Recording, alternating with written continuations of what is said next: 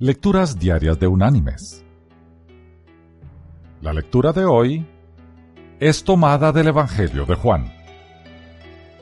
Allí en el capítulo 14 vamos a leer desde el versículo 15 hasta el versículo 21,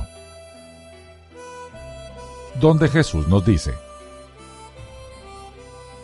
Si me amáis, guardad mis mandamientos y yo rogaré al Padre, y os dará otro consolador, para que esté con vosotros para siempre.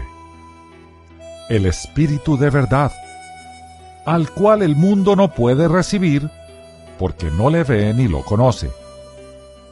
Pero vosotros lo conocéis, porque vive con vosotros y estará en vosotros. No os dejaré huérfanos volveré a vosotros.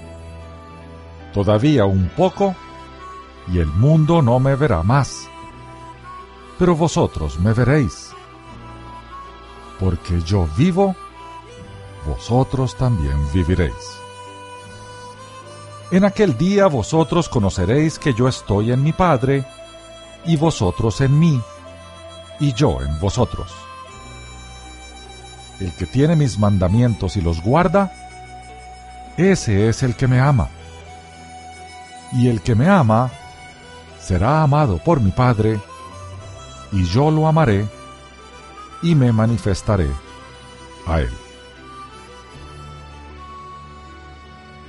Y la reflexión de este día se llama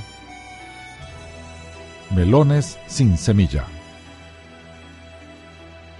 En una ocasión, Siriaco fue a buscar a Nemesio no tenía nada que hacer y fue a visitarlo. Cuando llegó a la casa, vio que Nemesio estaba trabajando en el campito que tenía. Lo había alistado bien. Siriaco no lo quiso distraer. Puso la pierna en el segundo alambre de la cerca, apoyó el codo arriba, acomodó sus caderas y se quedó a esperar que el otro terminara con su trabajo. Le extrañó lo que vio, porque el hombre había hecho como unos surcos largos, así como para adentro. Caminaba unos metros y hacía con el pie un hoyito. Metía la mano y sacaba como algo. Lo ponía, se enderezaba y tapaba el hoyito recorría otros metros y así iba haciendo. Como dos horas anduvo este hombre dándole al trabajo. Y cuando terminó, Nemesio saludó a Siriaco. Hola, ¿qué andas haciendo? preguntó Nemesio. Estaba esperando que terminaras el trabajo. ¿Qué andas haciendo? dijo Siriaco. Ya me ves, Sembrando, contestó el amigo. ¿Sembrando? ¿Y qué está sembrando? inquirió Siriaco. Melones, mi querido Nemesio. ¿Melones? Mira que te he mirado bien. Yo he visto que vos hacías todo, pero no ponías ninguna semilla adentro del hoyito. Cuestionó Siriaco. Ah, estos son melones sin semilla, respondió Nemesio.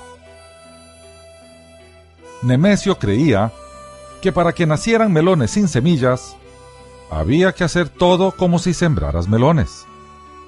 Lo único que había que omitir era poner la semilla.